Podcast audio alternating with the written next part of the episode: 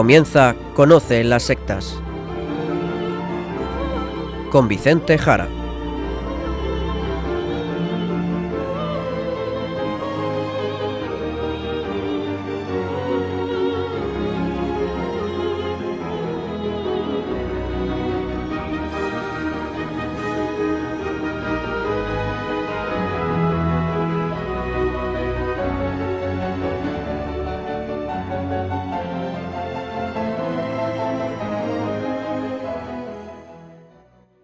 Muy buenas tardes, queridos amigos de Radio María. Empieza ahora Conoce las sectas, el programa de sectarismo de Radio María España, dirigido y realizado por las RIES, la Red Iberoamericana de Estudio de las Sectas. Quien les habla, y como encargado por la propia RIES para su dirección, Vicente Jara. Y también con todos ustedes, Izaskun Tapia Maiza. Izaskun, ¿cómo estamos? Muy buenas tardes a todos. Pues estoy muy bien, gracias a Dios. Pues directos al sumario del programa de hoy.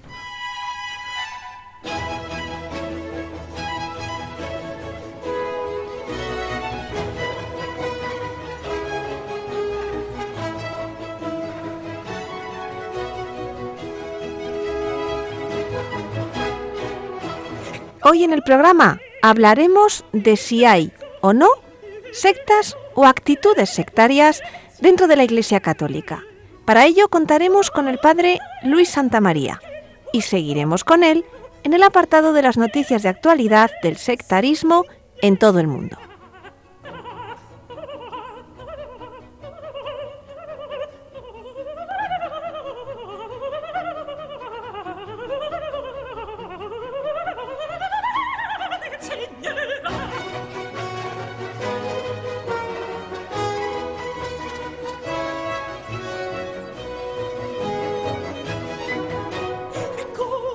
Pues saludamos ya al padre Luis Santamaría, sacerdote de la diócesis de Zamora, donde es párroco de varios pueblos y delegado diocesano de medios de comunicación social.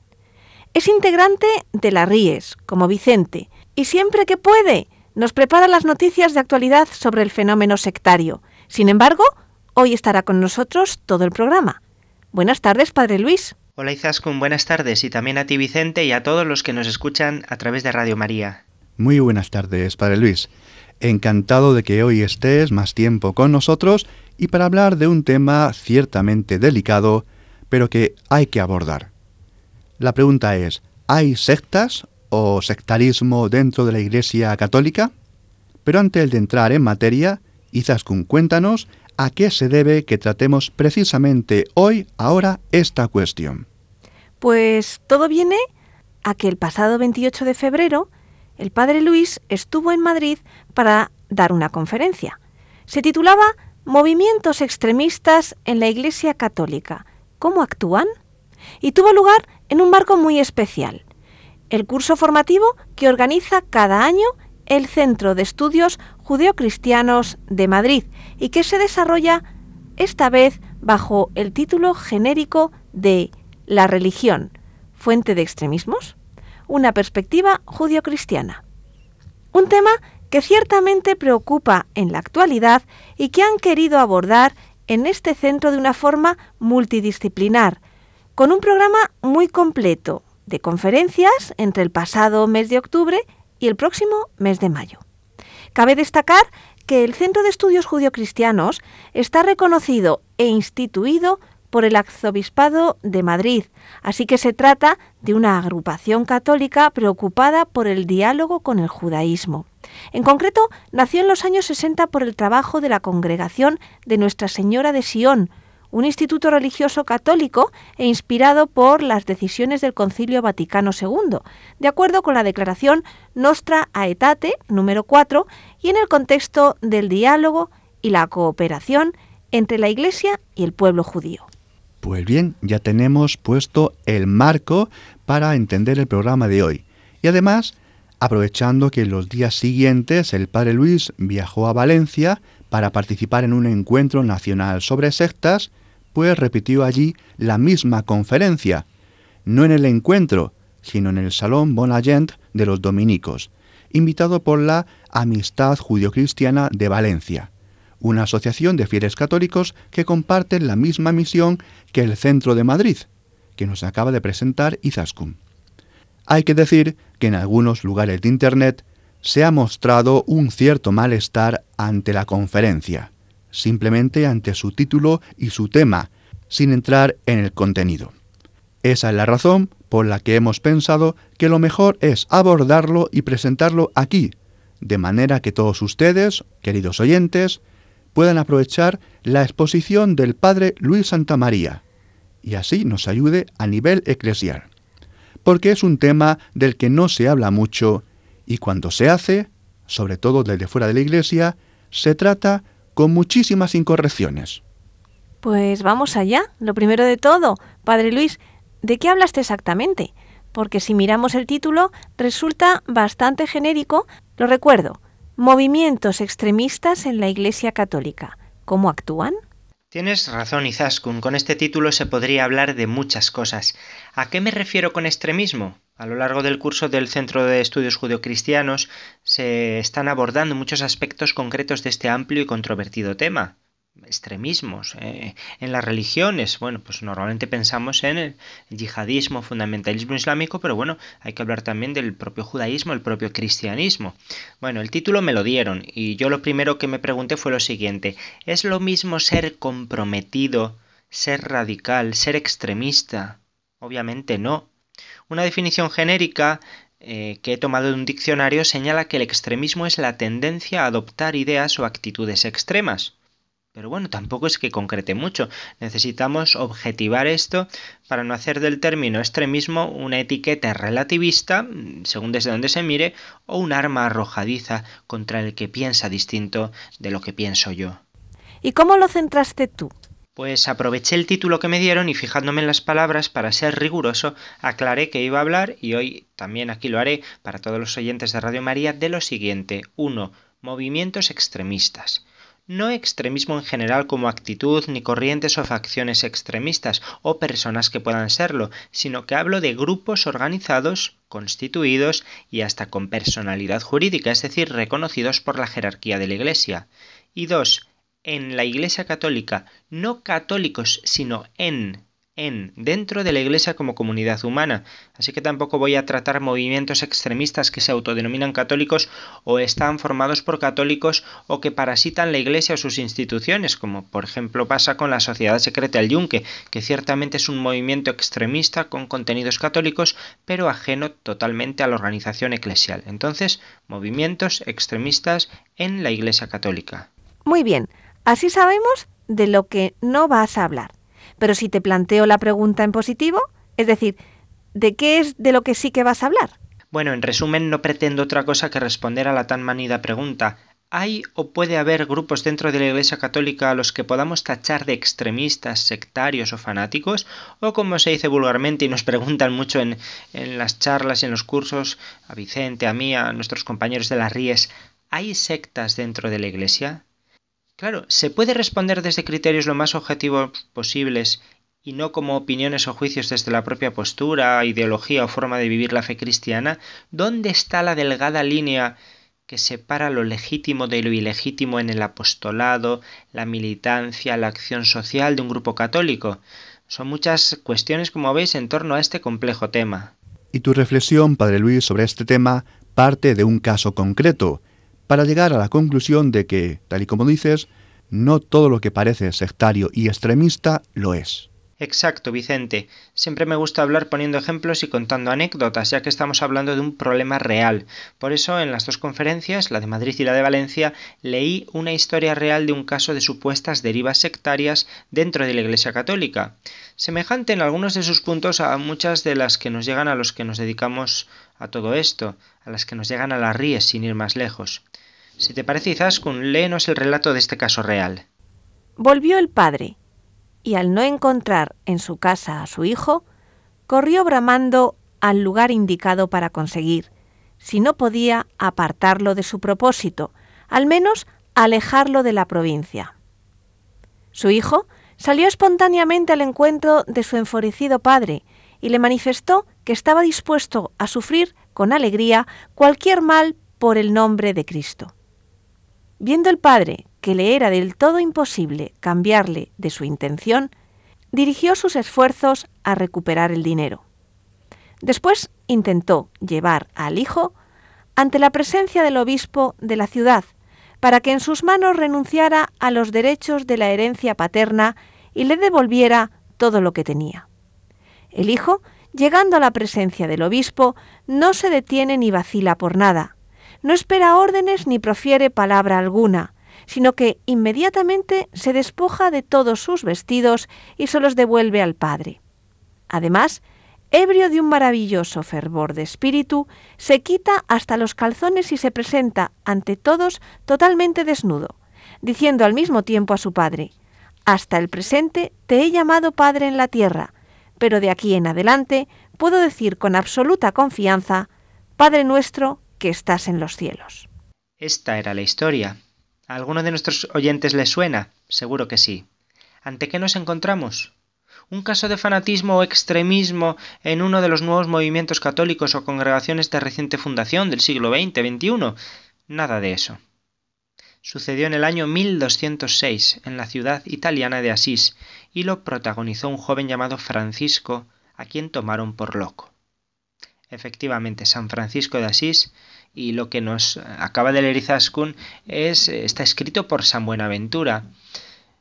Y si no nos convence la figura del líder, del líder que sería Francisco, pensemos en otra joven de su ciudad, Clara, que tras sufrir la oposición de su familia a su vocación religiosa, huyó de la casa paterna en la noche del Domingo de Ramos de 1212. Hoy miles de franciscanos y clarisas continúan la senda que comenzaron estos jóvenes exaltados y mirados con mucha sospecha en su tiempo. Un líder carismático, una voluntad firme de romper con lo establecido. ¿Hay sectarismo aquí? Me pregunto. Yo creo que es incontestable este ejemplo de San Francisco, eh, dentro y fuera de la Iglesia, y sin embargo nos deja un montón de interrogantes. Sí, es cierto que hay que clarificar las cosas porque la perspectiva religiosa y sobrenatural hace que tengamos que interpretar muchos hechos y actitudes a la luz de la radicalidad que supone el seguimiento de Cristo, sobre todo en la vida consagrada. Claro, y haciendo un repaso serio de la historia de la Iglesia vemos que ésta desde su mismo comienzo siempre ha reconocido el valor y ha admirado el valor de las personas que apasionadas en su experiencia de encuentro con Cristo y de conversión lo han dejado todo todo para seguirlo en radicalidad, que no radicalismo, y así el primer modelo de referencia ha sido el del mártir, significa testigo, sobre todo en la época de las persecuciones. Cuando las persecuciones no fueron tan generalizadas, se buscaron formas alternativas de radicalidad. La virginidad consagrada, la vida monástica, la vida eremítica, eh, y estas personas se basaban en las mismas palabras de Jesús, vende todo lo que tienes, da el dinero a los pobres y después sígueme. Pensemos en San Antonio Abad, por ejemplo, en Egipto, ¿no? Eh, Jesucristo se presenta como algo más que un maestro de moral o un intérprete de la ley judía.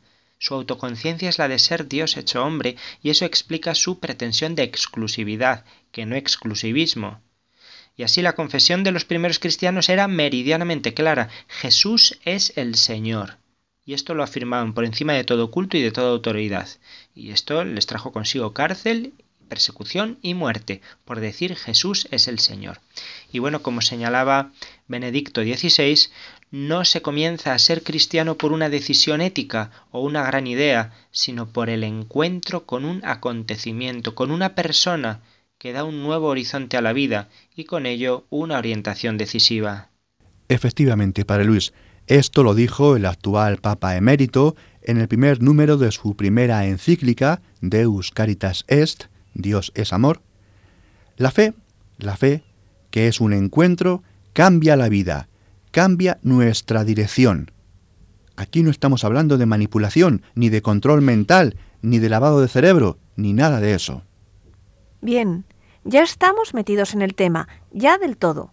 Y por eso te pregunto, Padre Luis, ¿visto lo visto? ¿Hay sectas dentro de la Iglesia o al menos puede haberlas? Para que podamos hablar de secta, utilicemos la definición que utilicemos, tenemos que estar ante una realidad grupal, un grupo de personas. Y este grupo o movimiento ha de gozar de independencia en sus creencias y en sus prácticas. Como señala el padre Manuel Guerra, compañero nuestro de las Ries, en sus libros, sobre todo en ese monumental diccionario enciclopédico de las sectas, una de las claves para delimitar el fenómeno sectario es que nos referimos, al hablar de una secta concreta, a un grupo autónomo.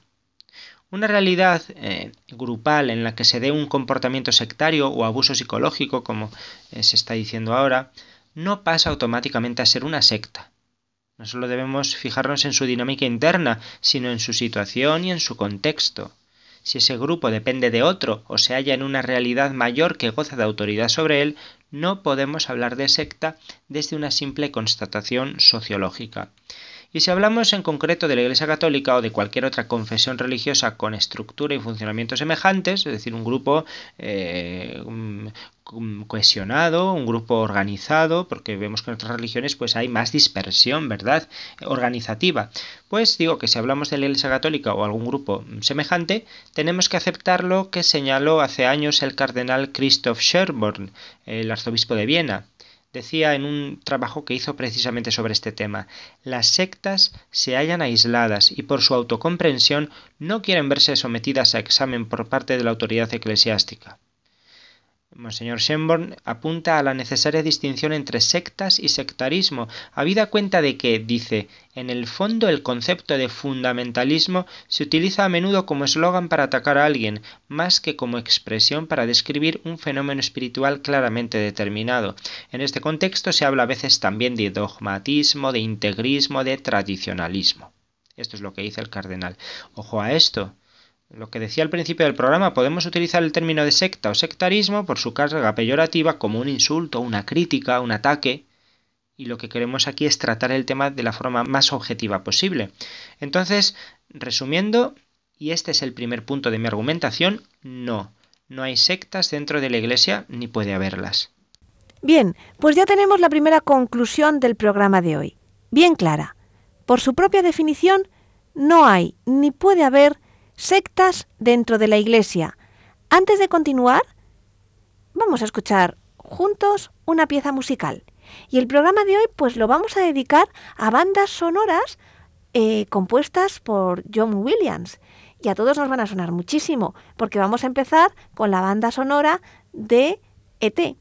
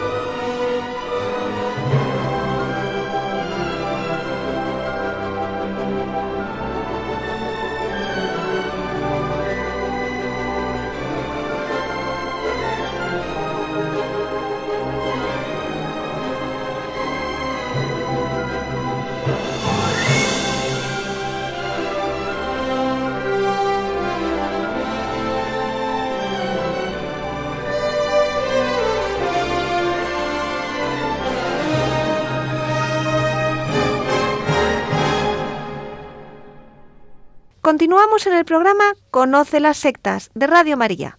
Estamos hablando con el padre Luis Santamaría, integrante de la Ries, que acaba de afirmar que no hay sectas dentro de la Iglesia Católica.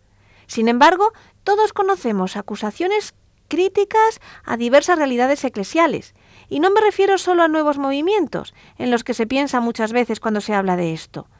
Puede suceder en parroquias, comunidades religiosas, grupos de oración, seminarios, cofradías, asociaciones de fieles. Tienes toda la razón, Izaskun. Después de haber afirmado lo anterior, que no hay sectas dentro de la Iglesia, tengo que reconocer mm, que sí se dan, o al menos sí pueden darse, casos de comportamiento sectario en realidades aprobadas y reconocidas por la Iglesia Católica. Bueno, la primera cosa importante, lo primero que hay que hacer en un caso de presuntas derivas sectarias es distinguir si se trata de un comportamiento aislado de una persona o personas o de un centro concreto de esa asociación o si eh, es algo propio de ese movimiento o grupo, porque la cosa cambia bastante a la hora de intervenir y a la hora de valorar. ¿Y cómo habría que intervenir? Es decir, si alguien sufre algún comportamiento sectario en una realidad eclesial, o lo conoce, ¿qué debería hacer? Lo digo por ser prácticos también. Mi sugerencia es que siguiendo unas pautas de acción de sentido común habrá que ponerlo en conocimiento del superior correspondiente y después a instancias de este o por iniciativa propia si, si el superior no insta denunciar los delitos o faltas que se estén cometiendo ante las autoridades civiles correspondientes. Cuando se trata de mm, casos de presunta manipulación o abuso psicológico, cuando no hay un, delito claro, y sabiendo las limitaciones y las carencias de la justicia en torno a estas acusaciones, es importante conocer las posibilidades del propio ordenamiento jurídico de la Iglesia para poder actuar. Un tema que creo que es muy importante y al que eh, quizás podríamos dedicar otro programa porque hoy creo que no nos dará tiempo. Sí, seguro que tendremos que dedicarle a eso otro programa. Bien, recapitulemos. Vamos a ver, hemos dicho que no hay sectas dentro de la Iglesia Católica, pero que sí puede haber comportamientos sectarios, derivas sectarias, actitudes sectarias, como queramos llamar a esto, que ciertamente es un problema serio. Y nos has dicho, Padre Luis, cómo se debe proceder. Pero por lo que has dicho desde el principio, por ver esto con objetividad, ¿Qué hechos o actitudes concretas nos dicen que hay sectarismo? Para no caer en opiniones, claro, a apreciaciones subjetivas. ¿Qué cosas son legítimas y cuáles no en las realidades grupales de la Iglesia Católica? Efectivamente, es necesario precisar y objetivar las cosas. Por eso les voy a presentar algunos elementos que es preciso analizar ante cualquier caso para ayudar al discernimiento eclesial sobre las posibles derivas sectarias o extremistas en asociaciones o grupos católicos. En concreto, propongo, voy a proponer a una, una lista de 10, no porque sea un número redondo y quede bonito así en forma de decálogo. De hecho, cuando estuve trabajando hace tiempo este tema, el listado incluía nueve ítems, pero una vez que lo expuse en público un antiguo miembro de una entidad eclesial me sugirió un nuevo elemento que él veía en el que fue su grupo y que me pareció válido como ítem para añadir, así que 9 más 1, 10. O sea, que se trata de una especie de termómetro para medir la temperatura o más bien la buena salud o no de un grupo, sea del tipo que sea. Así es, Izaskun. De hecho, puede servir a nuestros oyentes para evaluar el funcionamiento de su parroquia, su congregación, su asociación de fieles, su movimiento, eh, porque si ven que se dan cosas de estas, deberían preocuparse y hablarlo, ¿eh? y tratarlo. Como les dije antes, hay que tener en cuenta si se trata de algo puntual o es algo sistémico propio del grupo o de la institución a nivel general. Y también hay diversos grados de intensidad hay muchos elementos y circunstancias a tener en cuenta. No pretendo que esta lista sea una plantilla que se pueda aplicar directamente y con exactitud matemática, pero sí creo que, mm, que, puede ayudar para la revisión, la evaluación grupal y hasta la corrección evangélica, porque pues, son criterios, no son, son referencias. Lo propongo con toda con toda humildad y si nuestros oyentes me aportan sus críticas, correcciones, añadidos, todo será bienvenido de verdad porque lo que busco y lo que deberíamos buscar todos es el buen funcionamiento de las realidades eclesiales, no por pura cuestión organizativa o de eficacia o incluso de, de, quedar bien, sino por lo que tenemos que hacer, no responder a lo que Dios quiere, eh, hacer su voluntad, que es lo principal. Pues si te parece bien, Padre Luis, comienzo a enunciar cada uno de esos diez apartados y nos vas comentando brevemente en qué consiste cada uno. Me parece muy bien, Izaskun, adelante. Primer punto. Liderazgo y obediencia. ¿Cuál es la concepción del liderazgo y de la obediencia que se tiene en el grupo? ¿Se deja un margen adecuado para la libertad del miembro? ¿Se tiene en cuenta el carácter sagrado de las decisiones hechas en conciencia? ¿Cuál es la consideración del fundador o del líder y de los dirigentes? Porque eh, pensemos que nosotros tenemos un modelo claro de liderazgo en la Iglesia, que es el de Jesucristo, y su dimensión de rey, Cristo Rey, ¿verdad? Decimos que Jesucristo es sacerdote, profeta y rey. Y de esta última dimensión nace lo que se decía en latín el munus regendi en la Iglesia, es decir, el oficio de regir, la potestad de gobierno, de gobernar una potestad que se hace desde, o debe hacerse, desde el carácter de pastoreo del Señor Jesús, que no es un autoritarismo despótico, sino un servicio, un servicio oblativo y desinteresado, potenciando la libertad de cada individuo y buscando su salvación. Segundo punto, la fidelidad doctrinal. Efectivamente, la fidelidad doctrinal a la Biblia, la palabra de Dios, y al magisterio de la Iglesia será otro aspecto fundamental. Esta fidelidad hay que preguntarse, ¿es real? ¿Lo abarca todo? ¿O se escogen solamente las cosas que interesan al grupo? Y ojo, aquí puede haber excesos o defectos tanto por el lado progresista como por el lado conservador, por decirlo de alguna manera. Porque a veces eh, tenemos prejuicios, ¿no? Y, vamos siempre hacia un lado. No, no, puede ser en, en, cualquiera de esas sensibilidades. Cuando los dirigentes del grupo son los que deciden y jerarquizan las, las verdades de la fe o de la moral, la normativa de la iglesia, su aplicación interna, malo. Malo. Mucho cuidado con esto, ya que de lo teórico nace después lo práctico, la praxis del grupo. Por eso es importante la fidelidad doctrinal. Tercer punto los estatutos. La fidelidad a los propios estatutos aprobados por la autoridad eclesiástica es crucial. A veces en la Iglesia miramos al código de derecho canónico con desdén, hasta con desprecio, pensando que como el amor es lo más importante, la ley es prescindible, la ley es desechable, y de eso nada. Si la Iglesia tiene un ordenamiento jurídico interno, no es para imponer nada, sino precisamente para garantizar los derechos de todos, especialmente de los que no tienen autoridad, para evitar ser eh, pisados por, la jerarquía y por los que mandan, eh, hablando sencillamente, ¿no? Eh, no olvidemos que, que, el Código de Derecho Canónico es un fruto del Concilio Vaticano II. Y algo fundamental en el derecho de asociación es el tema de los estatutos. Toda realidad grupal que se cree en la Iglesia debe tener unos estatutos aprobados por la autoridad correspondiente, y esta autoridad es la encargada de velar porque estos estatutos se cumplan. Cuando esto no sucede, es muy mala señal. Cuarto punto. La relación con los exmiembros.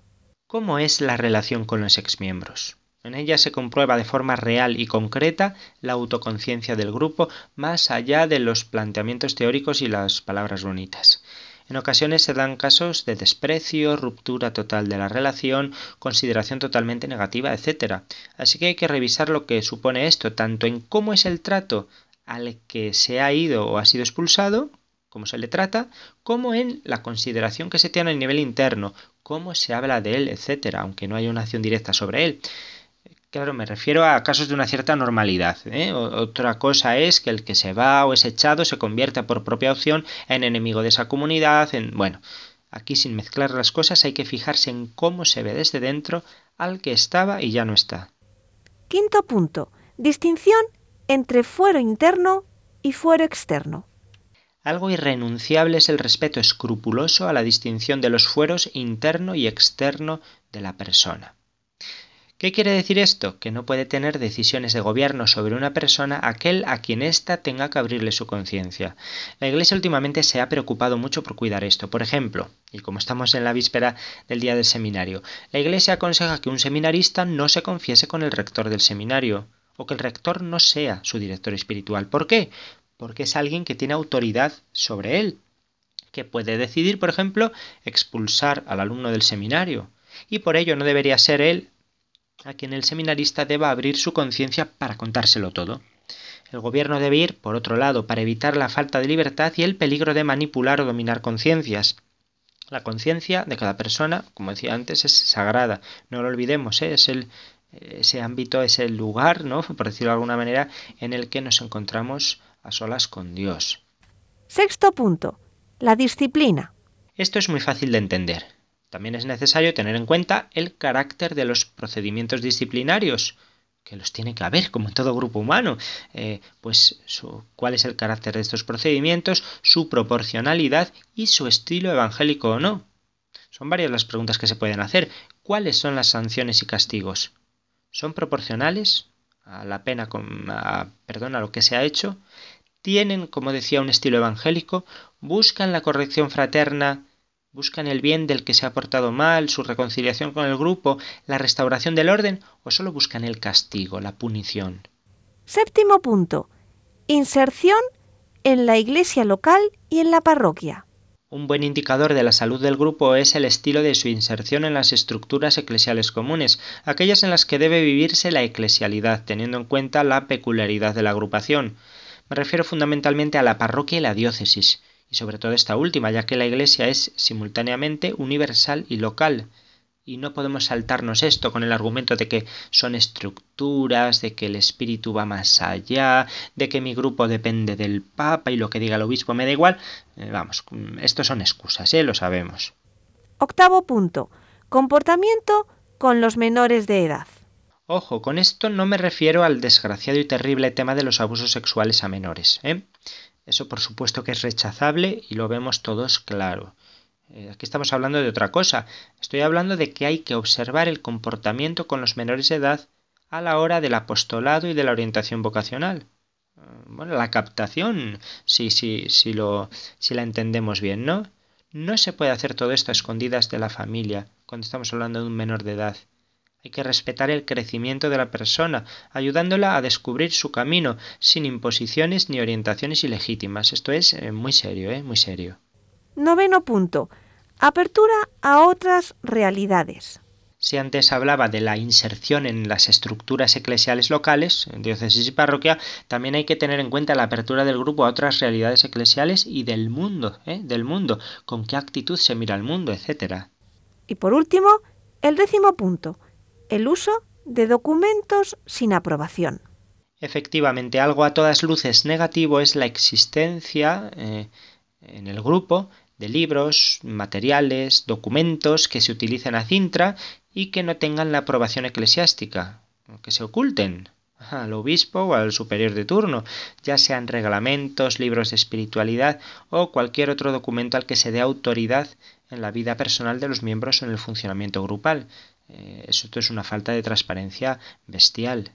Ha sido un buen repaso, la verdad, y se trata de algo muy serio, porque existe la posibilidad de que haya personas y familias dañadas por unos comportamientos que habría que corregir y, en último término, evitar por todos los medios. Por el bien de las personas y su salvación, que es el objetivo de la Iglesia, esta debe tomar el asunto en serio, como lo ha hecho en el ámbito de los abusos sexuales a menores, y dejar a un lado los miedos y reparos que pueda haber. Como señalaba el cardenal Schönborn en, e, ese, ese trabajo que cité antes, la autoridad eclesiástica debe promover y sostener lo que el Espíritu suscita en la Iglesia. También debe intervenir y corregir si se producen errores o desviaciones en la doctrina o en la praxis. Aquí radica la gran diferencia con una secta la cual no tiene y no reconoce una autoridad exterior, mientras que los grupos eclesiales se someten consciente y libremente a la autoridad de la Iglesia, siempre dispuestos a aceptar las correcciones, las correcciones, perdón, que pueda hacerles. Fin de la cita del cardenal. Por eso, añado, es necesario, como apuntaba antes, ver qué herramientas tiene la Iglesia para poder corregir y evitar todo posible sectarismo y extremismo, porque las tiene. Tiene estas herramientas y están en el derecho canónico, pero es un, un tema que hay que tratar en detalle y podremos hacerlo en un programa posterior. Pues sí, sería interesante. Entonces, para resumir todo lo que hemos hablado hasta ahora, ¿qué puedes decir a los oyentes, Padre Luis? Pues prácticamente repetir lo que he señalado antes. 1. No hay sectas dentro de la Iglesia. 2 sí puede haber comportamientos sectarios en grupos o realidades concretas. Y tres, la Iglesia Católica dispone de recursos normativos y de funcionamiento que pueden no solo corregir, sino también prevenir cualquier deriva sectaria. Lo que hace falta es que la autoridad en la Iglesia ejerza su autoridad. Así de simple es y así de complicado en la realidad y en su ejecución. Pero de esto, bueno, pues ya hablaremos otro día. Y bueno, en este punto y para concluir la reflexión de hoy, quiero que nos detengamos en una cuestión fundamental que está de fondo en todo esto y que quizás no ha salido eh, explícitamente, hay que decirlo, ¿eh? La cuestión de la libertad libertad a la hora de dar el paso de formar parte de un grupo cuya forma de vida rompe con lo cotidiano y lo asumido por la persona hasta ese momento y modifica de forma severa sus relaciones familiares, laborales y sociales anteriores, así como la libertad y madurez a la hora de asumir los compromisos y obligaciones que deben estar claros en los estatutos de las diversas formas asociativas de la Iglesia. Eh, yo a veces me he encontrado con que hablando de este tema en público, hablando de, de, este sectarismo interno posible, hablando de las sectas en general, pues hay personas que dicen, bueno, pero este tú que eres sacerdote, pues también eh, pues estás siendo manipulado, manejado por una institución. Bueno, bueno. ¿Se trata de sectarismo toda actitud radical? No, claro que no.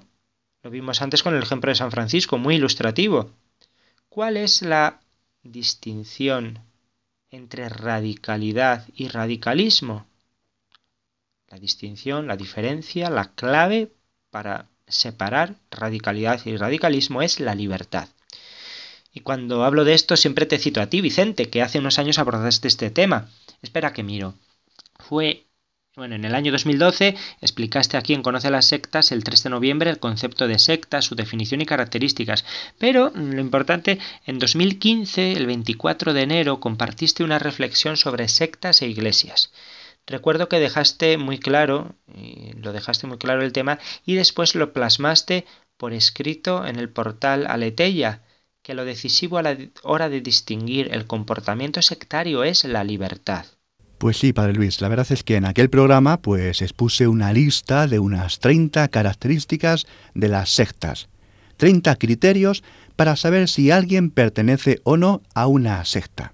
Entonces les dije, tras explicarlos, que si un monje o una monja de la Iglesia Católica, por ejemplo, una carmelita, una clarisa, un trapense, un camaldulense, por citar algunos de ellos, respondiera a este cuestionario, pues la verdad es que daría un alarmante valor muy alto de ser miembro de una secta. Es más, cuando hice este cuestionario, la verdad es que todas las preguntas las hice pensando justamente en ellos, en los religiosos católicos. Y sin embargo, y sin embargo, no son una secta. Es decir, esas 30 características que podrían parecer un chequeo para validar si un grupo es o no es una secta, resultan que no valen para nada. No valen para nada. La trampa, la trampa o el error está en que un cuestionario de este tipo, para puntuar el porcentaje de un grupo como más o menos alejado o cercano a una secta típica, pues es que no es de utilidad, es que no vale. El cuestionario que hice de 30 criterios no es adecuado. Lo hice justamente para mostrar el error de poner diferentes criterios, diferentes características para puntuar si un grupo es o no es una secta. Lo hice a propósito, para mostrar el error de estos cuestionarios. El cuestionario, por lo tanto, es inválido. Piensen así, por ejemplo, ustedes en las peculiaridades de lo que supone, por volver al mismo ejemplo, la vida contemplativa, la vida de clausura, la llamada vocacional, divina, obviamente, una llamada divina, el cambio de vida antes y después de entrar, como no, gran cambio, la relación nueva con los familiares y amigos, la imposibilidad de las visitas en cuaresma o en adviento, no se pueden hacer, o en otros tiempos litúrgicos, ¿verdad? El control, obviamente, con el mundo exterior, el vestir con el mismo hábito todas las personas de la comunidad, obviamente las confesiones regulares a un sacerdote en el sacramento de la penitencia, los capítulos de culpas entre miembros en ciertos momentos del día, el control de los ayunos, el sueño, ciertas penitencias físicas, el control de las actividades, qué hacer, los recreos, los horarios, están totalmente estipulados.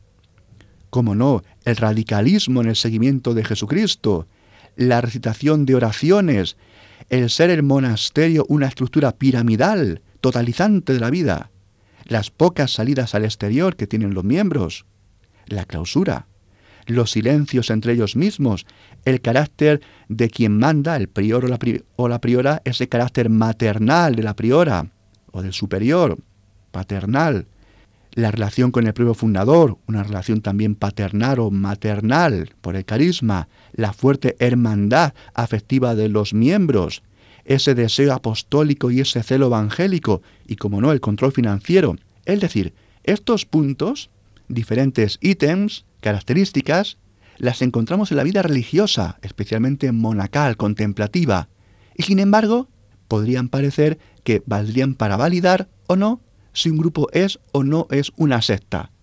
Por lo tanto, yo hice esto justamente para mostrar que estas características no valen para nada, no expresan la realidad si un grupo es o no es una secta. También yo en aquel programa y en este artículo que el padre Luis ha citado, hacía mención de una psicóloga americana, Margaret Singer, que ella hablaba de los marines de los Estados Unidos y decía, los marines de los Estados Unidos, por ejemplo, ya decía, no son una secta. Aunque es verdad, decía ella, que muchas de las características sectarias se dan en los marines. Por ejemplo, penalizaciones incluso físicas muy severas, insultos, sometimientos y humillación, violencia física a los miembros en su entrenamiento, es parte del entrenamiento. También se da en otras fuerzas especiales de España y de otros países. Pero claro, dice Margaret Singer, esto, esto lo hacen las sectas, pero los marines no son una secta. ¿Por qué? dice ella. Porque quien entra en los marines sabe ya previamente lo que se va a encontrar y entra en ellos libremente. Y para mí, justamente esto, la libertad es la clave de comprensión de cuando un grupo es o no es una secta. La libertad. La libertad. El actuar con el libre albedrío. Una voluntad iluminada por el entendimiento a la hora de entrar o no entrar. Conociendo previamente lo que hay en el grupo, lo que se hace, lo que uno se va a encontrar. La clave de discernimiento, atención queridos oyentes, es la libertad, tal y como la expresa Santo Tomás de Aquino siguiendo Aristóteles, porque dice así que el libre albedrío pone fin a la deliberación o toma de decisión. La libertad es el punto de contacto de la razón y de la voluntad, de ambas. De ahí que por el entendimiento se delibera acerca de los pros y los contras entre todas las opciones posibles, y tras ello, y por el proceso volitivo electivo, la voluntad decide, iluminada por la inteligencia y el razonamiento, de ahí que ambas, entendimiento y voluntad, estén relacionadas en la acción libre y sean, por lo tanto, la clave de nuestro tema, la clave de discernimiento de cuándo hay o no una secta. Vamos a ver, ¿se conocía que era el grupo antes de entrar? ¿Se hizo libremente, con conocimiento, sin coacción, en libertad, con razonamiento, con la inteligencia, viendo pros y contras y entonces tomando la decisión de manera libre? ¿Se tomó así la opción? ¿La aceptación de pertenencia al grupo? ¿Sí o no? Estas son las preguntas. Volviendo a los monjes y monjas de la Iglesia Católica, existe obviamente un proceso muy profundo de conocimiento por parte del candidato y por parte del grupo antes de una pertenencia. No hay engaño en la vida religiosa. No hay engaño en los grupos mencionados, carmelitas, cartujos, clarisas, etc y que obviamente muchos de ellos son muy exigentes en su día a día y cualquiera puede conocer lo que se hace y lo que se vive en ellos, no siendo incluso fácil por parte del candidato entrar y pertenecer a estos grupos. De ahí que muchos candidatos sean rechazados por no poder seguir este tipo de vida, algo que se ve en los primeros meses de contacto. Por otro lado, cualquiera puede marcharse cuando lo desee, habiendo además un tiempo de iniciación y de contacto previo, parcial y gradual. Y todo esto, todo esto, como digo, no se da en las sectas, no se da en las sectas. Las sectas usan de todo tipo de engaños para no mostrar su verdadera cara. Es lo que yo defino como secta. Es ese grupo que se hace pasar por otra cosa, el mimetismo. ¿De acuerdo? Pues la verdad es que es muy interesante todo esto. Y qué completo ha quedado el panorama con las explicaciones de ambos, Vicente y Padre Luis. Pues antes de continuar con el programa vamos a escuchar otra pieza musical, también compuesta por John Williams y es la banda sonora de la película Superman.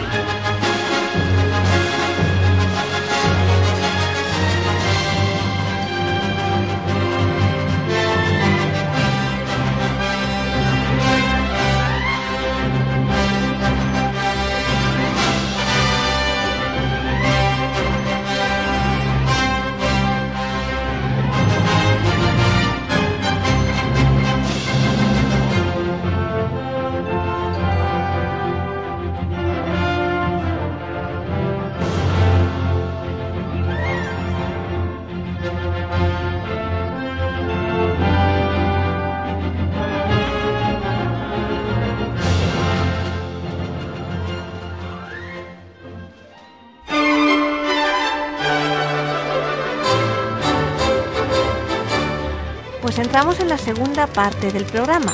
Para los que se hayan incorporado ahora, están escuchando Radio María. En concreto, el programa Conoce las sectas, el espacio quincenal sobre sectarismo. Llega el momento de hacer un repaso a la actualidad de este tema, de la mano del padre Luis Santamaría, que hoy nos acompaña durante todo el programa. Adelante, Izaskun, cuando quieras. La primera noticia de hoy es muy cercana en el espacio y en el tiempo, ya que tuvo lugar en Madrid el domingo pasado. Prem Rawat acudió como conferenciante en el aniversario de los atentados del 11M. En el decimocuarto aniversario de los atentados del 11 de marzo, el denominado embajador de la paz Pren Rawat pronunció una conferencia en la Caja Mágica de Madrid donde presentó el libro Cuando el desierto florece, publicitado como una guía sencilla con fábulas cercanas que permite recordar el placer de estar vivos. Al acto acudieron más de 3.000 personas según los medios. Rawat, nacido en 1957 en la India, afirma, La verdadera paz, la paz que puedes experimentar, no está en otro lugar, está dentro de ti. Sus seguidores afirman que ha estado en 250 ciudades de todo el mundo y se ha dirigido a más de 15 millones de personas. El libro que presentó en Madrid enseña a evitar los niveles superiores de conflicto y la fórmula es encontrar la gratitud en nuestro interior. Además de su actividad como conferenciante, ha creado una fundación benéfica para ayudar a las personas a vivir con dignidad, paz y prosperidad. Así se publicitan. En la información dada por la organización se leía que es un evento público, de modo que todos están invitados a asistir. Eso sí, las entradas a 60, 45 o 25 euros cada una, más cargos adicionales y se recordaba que la grabación oficial tiene derechos de autor. A todo aquel que se encuentre realizando una grabación se le solicitará no hacerlo. Si continúa, deberá retirarse del auditorio. Sí, es curiosa esta publicidad de un libro supuestamente espiritual en un espacio público, pero no habría mayor problema de no ser por la verdadera identidad del ponente. ¿De quién se trata, Padre Luis? ¿Quién es Prem Rawat?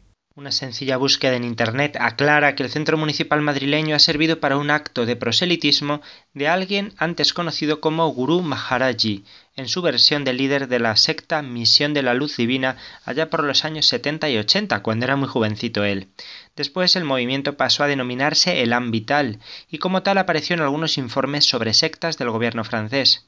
En los últimos años, con su nuevo nombre público de Pren Rawat, el líder continúa con actividades por todo el mundo, incluidos foros internacionales, instituciones públicas y universidades.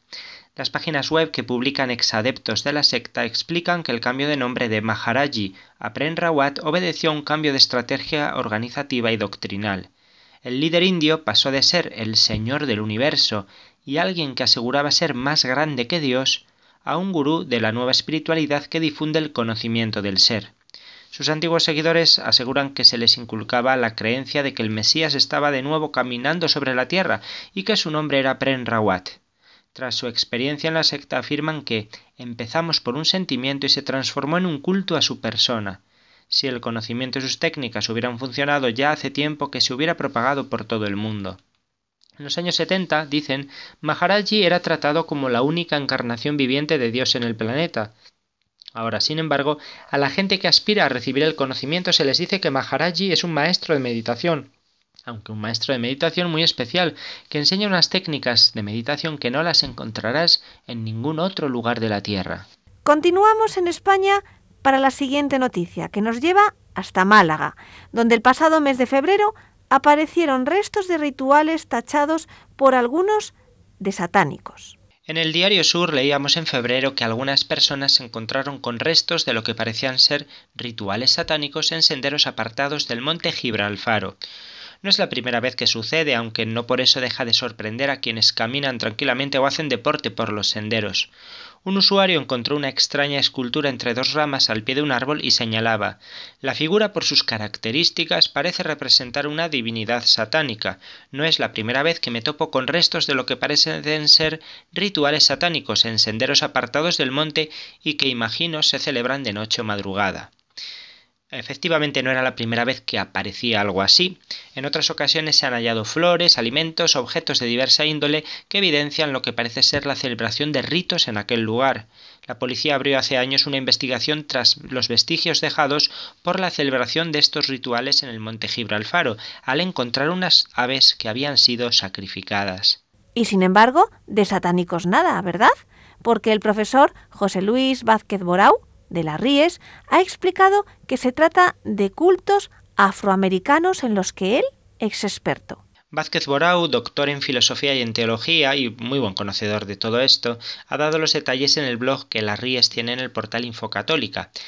Tal como explica, la figura, por lo que se ve en la foto, no es una divinidad satánica, sino el Orisha Sangó, dios del fuego y de la justicia en el culto de la santería, un culto afroamericano.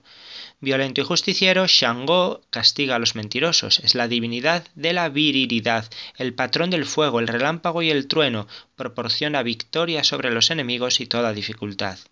Más bien se trata entonces de un rito santero, lo que se ha encontrado, para obtener victoria ante una dificultad concreta.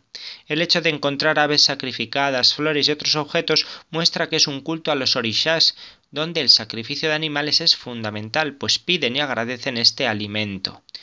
No estamos aparentemente ante un ritual satánico, concluye José Luis Vázquez Borau, sino ante un rito santero para pedir protección al orisha o al santo, en este caso Santa Bárbara, que sería el equivalente católico a Shango. Sabemos que eh, sincretizan, ¿verdad? Identifican imágenes eh, de la Iglesia Católica con sus propios dioses o espíritus eh, africanos. Hasta aquí las noticias de hoy. Muchas gracias, Padre Luis, y te esperamos en el próximo programa para seguir hablando del tema central de hoy. Pues yo encantado. Hasta entonces, Izaskun, si Dios quiere, un saludo a todos los oyentes y gracias por estar ahí. Que Dios os bendiga. Pues como último tema musical del programa de hoy, vamos a escuchar la banda sonora o el tema principal de la banda sonora también compuesta por John Williams de la película Tiburón.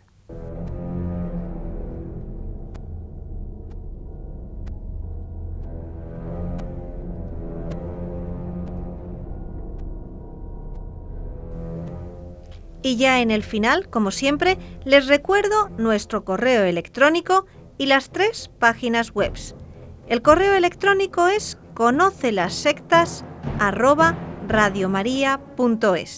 La web de la RIES, la Red Iberoamericana de Estudio de las Sectas, es www.ries-medio-sectas.tk, donde podrán suscribirse al boletín semanal de manera gratuita. La dirección del blog de las Ries es www.info-ries.blogspot.com. También pueden leernos dentro del portal de noticias religiosas de Infocatólica, cuya web es www.infocatólica.com. Si alguno de ustedes, queridos radioyentes, desea alguno de los programas de Conoce las Sectas, para ustedes mismos, para un familiar, un amigo, como un regalo, ante una necesidad por alguno de los temas aquí tratados o por la razón que sea, pueden llamar al teléfono 902 500 518. Lo repito, 902 500 518.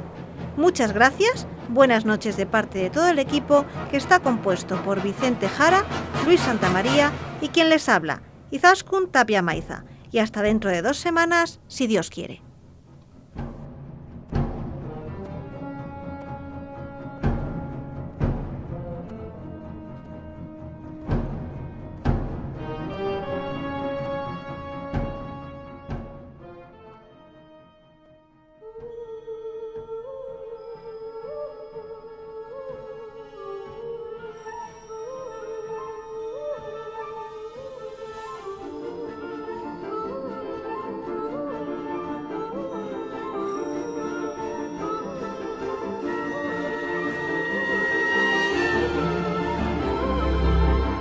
Han escuchado Conoce las sectas con Vicente Jara.